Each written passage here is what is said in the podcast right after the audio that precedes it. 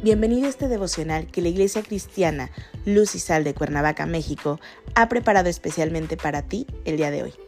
Te animo a que prepares tu corazón y lo dispongas a escuchar la palabra que hoy Dios tiene preparada para ti. ¿Listo? Vamos a comenzar.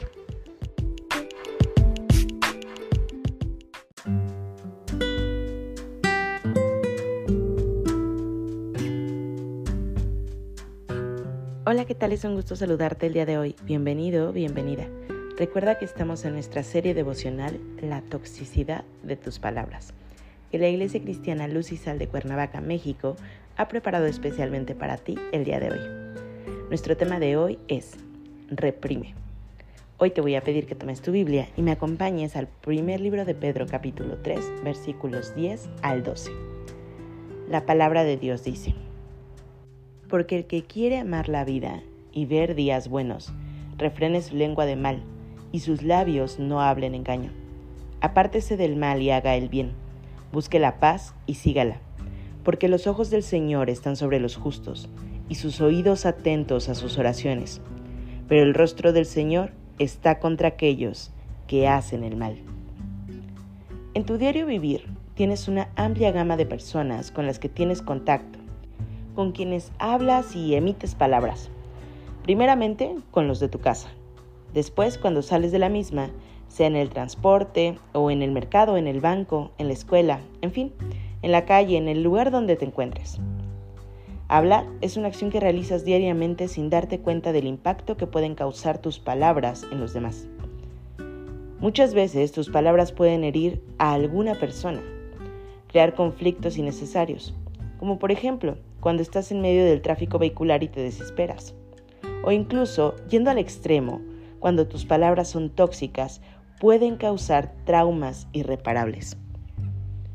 Como nos señala y enseña este versículo, debes de refrenar tu lengua, tus palabras, es decir, impedir que un sentimiento de maldad en tu interior, o tu estado de ánimo, o un impulso repentino, se exprese abiertamente con la finalidad de causar daño a los demás.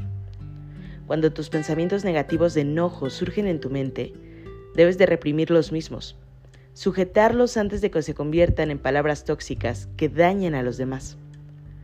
Para lograrlo, recuerda que no estás solo ni lo harás solamente en tus fuerzas, sino que debes reprimirlos por medio del fruto del Espíritu Santo. No olvides que mora en ti ni pretendas justificarte de que no has cambiado de tu antigua naturaleza.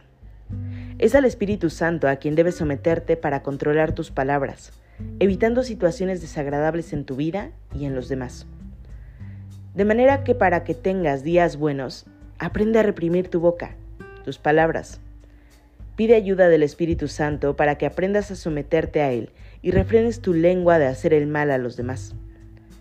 Entonces verás que tus pensamientos negativos se convertirán en buenas palabras que aprendes por medio de la Biblia, misma que te enseña a vivir una vida diferente y verdaderamente a que ames la vida, ames a los demás, a tus semejantes, sin hacer daño principalmente a los de tu casa, a tu familia, a quienes dices amar pero que con tus palabras tóxicas puedes causar daños que pueden ser irreparables.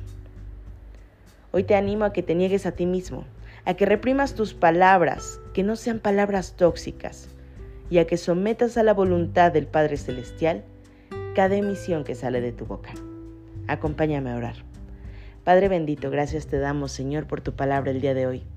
Hoy, Señor, queremos que nuestra boca solo hable de ti, que hable palabras de vida, que hable palabras de bien, Señor, que podamos amar la vida y a nuestros semejantes conforme a tú lo mandas, Señor, y conforme tú nos has enseñado. Hoy ponemos nuestro día en tus manos, Señor, nuestra vida, y pedimos que seas tú, Señor, trabajando en nosotros para ser transformados conforme a tu propósito. En Cristo Jesús oramos. Amén. Nos escuchamos el día de mañana con un nuevo capítulo de esta serie devocional. Y recuerda, conecta con Dios.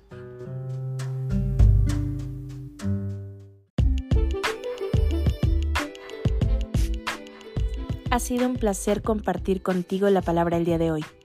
Te animo a que no te pierdas ni un solo capítulo de esta serie devocional. Nos vemos el día de mañana.